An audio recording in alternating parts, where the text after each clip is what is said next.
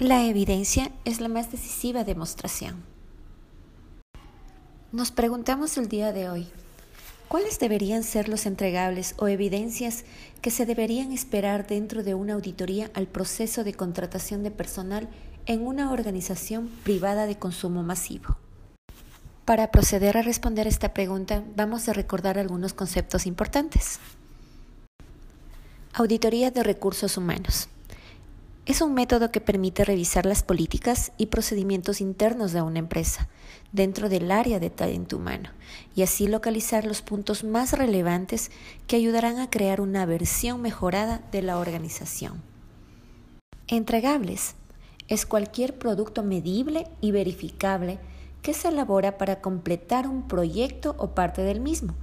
Los entregables ayudarán a comprobar el avance del trabajo en el proyecto para que éste sea monitoreado. Evidencias. Es la información y documentación utilizada por el auditor para alcanzar las conclusiones en las que basa su opinión. Contratación de personal. De acuerdo a la reconocida escritora Marta Alex, es una actividad de clasificación donde se escoge a aquellos que presentan mayor posibilidad de adaptarse al cargo ofrecido para satisfacer las necesidades de la organización. Es decir, es el cierre de la fase de reclutamiento y selección y la formalización de la entrada del candidato como empleado. Se trata del momento final en el que firma el contrato y se aplican los ajustes legales necesarios. Empresa de consumo masivo. Estas empresas productoras o vendedoras son aquellas encargadas de brindar a los consumidores todos los productos básicos y necesarios para el diario vivir al interior de un hogar o institución.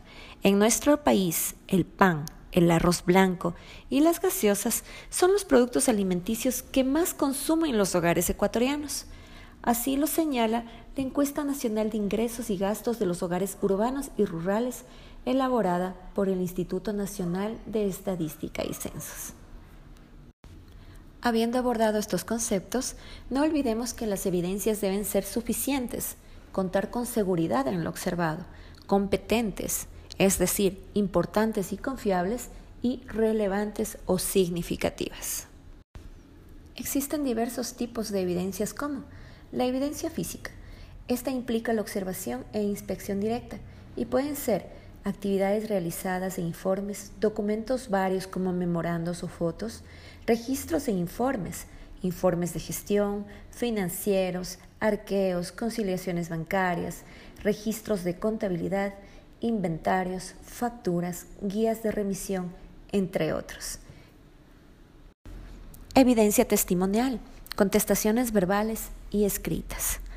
Estas podrían ser entrevistas y sus diferentes tipos, como libres, dirigidas, de exploración, de comprobación, de información e informales.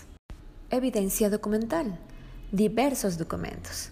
Podríamos mencionar normativa de la organización, estatutos y políticas, planes y programas de trabajo, organigrama, manuales de procedimientos, indicadores de gestión, nombramientos, contratos, reportes, expedientes, entre otros. Evidencia analítica que refiere a comparaciones legales y de análisis.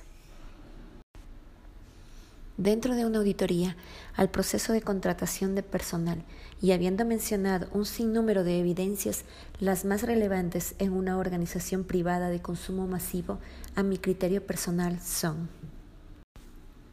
normativa de la organización, estatutos y políticas, planes y programas de trabajo, organigrama, manuales de procedimientos, indicadores de gestión, nombramientos, contratos, expedientes individuales del personal, partida presupuestaria, proceso técnico de convocatoria, evaluación y selección de los aspirantes más idóneos para ocupar los cargos en la organización, pruebas de selección, exámenes psicométricos y de conocimiento, archivo laboral, códigos de ética, evaluaciones técnicas y evaluaciones de desempeño realizada a los colaboradores, reportes de irregularidades, quejas y denuncia hacia los colaboradores y reportes de faltas disciplinarias. Recordemos, El resultado de una auditoría se basa en observaciones y recomendaciones oportunas y pertinentes.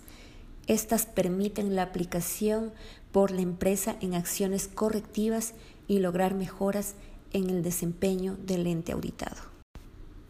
Cada vez tiene más protagonismo el área de recursos humanos, que pasó únicamente de pagar sueldos a desarrollar la carrera de sus trabajadores idóneos y lograr el éxito de la organización.